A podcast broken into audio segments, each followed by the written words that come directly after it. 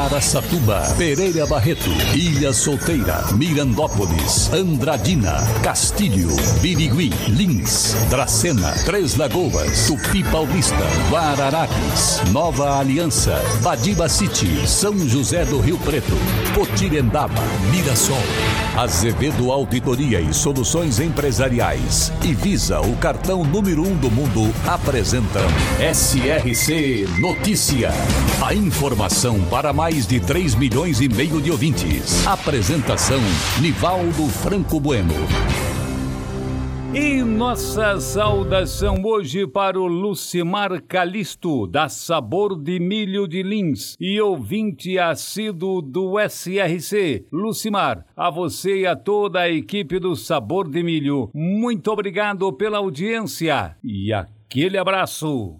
Este é um assunto muito interessante, levando-se em consideração que nem todos sabiam. A madrugada do dia 30 de agosto permanece viva na memória dos moradores de Araçatuba, quando a cidade foi atacada por uma quadrilha fortemente armada e com dezenas de bombas, com o objetivo de roubar bancos. A madrugada de terror ainda tem muitas incógnitas, com o qual o valor que foi levado dos bancos assaltados. Quanto ao valor, as instituições financeiras e a polícia não divulgaram oficialmente. Há muita especulação. A reportagem do Jornal Liberal teve a informação de que os bandidos quase nada levaram do Banco do Brasil, por exemplo. Um sistema de segurança existente no cofre teria destruído o dinheiro com lâminas e tinta. O portal UOL publicou reportagem do jornalista Herculano Barreto Filho com a mesma versão. O jornalista cita fonte ligada à investigação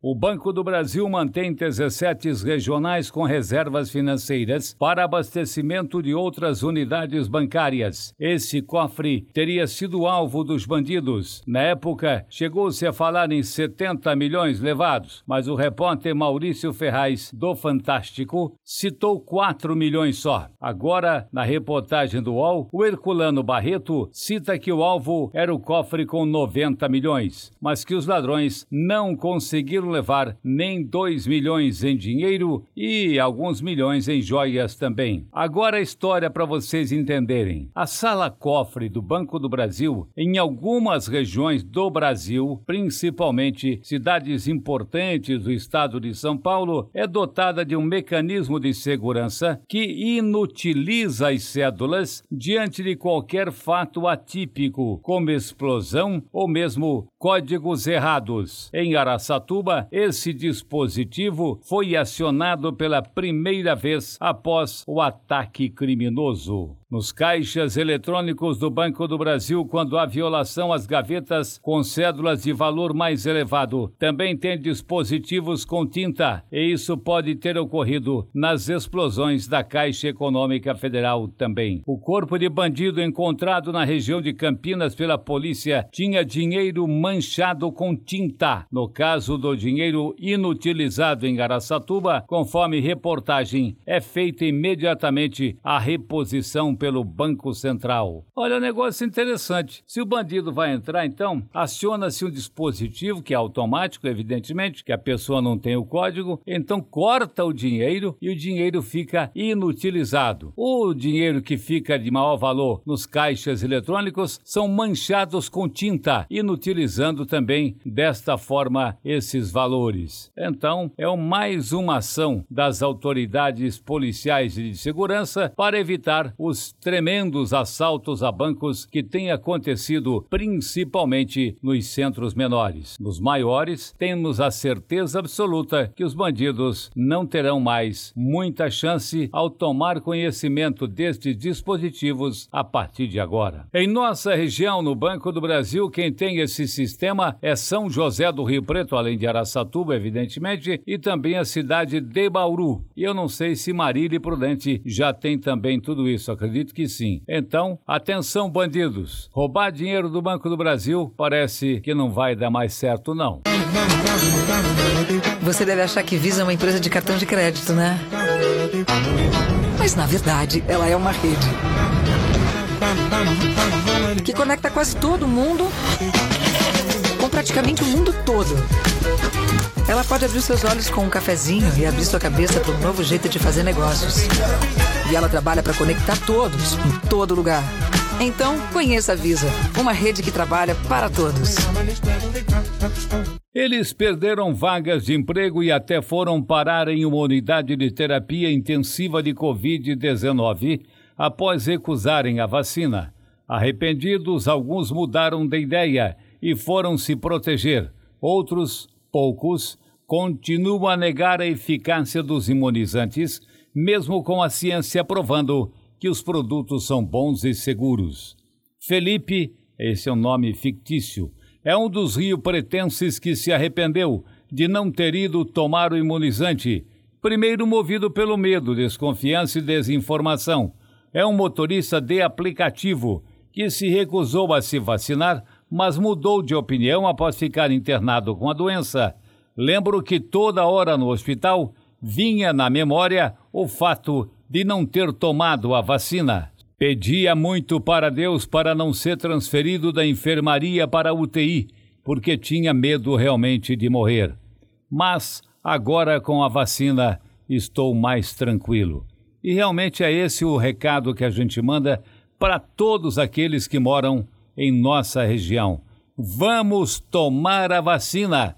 Que você se pegar mesmo com a vacina, muito fraquinho e não vai trazer nenhum problema para você, seus amigos e sua família. E agora, Lins é notícia, espaço para o repórter Ricardo Rodrigues. Lins Rádio Clube, a sua rádio amiga e Clube FM. Prefeitura e CPFL vão remover árvores inadequadas sob a rede elétrica. Por meio de convênio firmado entre Prefeitura e CPFL, será implantado em Lins o projeto Arborização Mais Segura, cuja finalidade é substituir ao menos 100 árvores inadequadas presentes sob a fiação elétrica na zona urbana de Lins. Do mesmo convênio, faz parte um programa de educação ambiental voltado para os benefícios da arborização na cidade e sua correta implantação. Em nota, a Prefeitura informou que serão plantadas 10 árvores para cada uma suprimida e outras 5 serão doadas para o viveiro municipal. Ricardo Rodrigues, PSRC. Um levantamento realizado pela Diretoria de Trânsito de Três Lagoas ligada à Secretaria Municipal da Infraestrutura e Transportes, aponta que todas as vítimas dos acidentes fatais registrados dentro do perímetro urbano de Três Lagoas em 2020 e 2021 são pessoas do sexo masculino. Olha só que coisa! Só homens que morrem em acidentes fatais em Três Lagoas. O município catalogou outros acidentes com óbito no período, entretanto, fora do perímetro urbano. Nesse ano, cinco pessoas perderam a vida nas ruas de Três Lagoas, índice que representa uma queda de 37%, comparando-se ao mesmo período de 2020. Olha, eu dei essa notícia principalmente por quê? Porque apenas homens são vítimas de acidentes fatais no trânsito urbano em Três Lagoas e são dados oficiais. Não é uma especulação, não. É a Secretaria Municipal de Transporte e Trânsito que traz esta informação. Então, pessoal, vamos ter mais cuidado, principalmente você que usa, evidentemente, calça comprida. Mulher também usa calça comprida, mas elas não têm se envolvido em acidentes fatais no trânsito em Três Lagoas. Azevedo Auditoria e Soluções Empresariais. Há 24 anos oferecendo soluções com serviço de qualidade através do compartilhamento do conhecimento. Auditoria, perícia, contabilidade, assessoria jurídica e consultoria. Azevedo Auditoria e Soluções Empresariais. Rua Bandeirantes 1438, fone 18 31 17 4500. Escritórios em Aracatuba e Bauru. Acesse azevedo.com www.cnt.br. Andradina e municípios da região continuam buscando soluções para resolver definitivamente a instalação do aterro regional para resíduos sólidos, popular lixo. Prefeitos da Associação dos Municípios da região Noroeste estiveram reunidos com o presidente da Assembleia, deputado Carlão Pinhatari, buscando investimentos para transformar o projeto já existente em realidade. Também participou do encontro a presidente da CETESB, Patrícia Iglesias.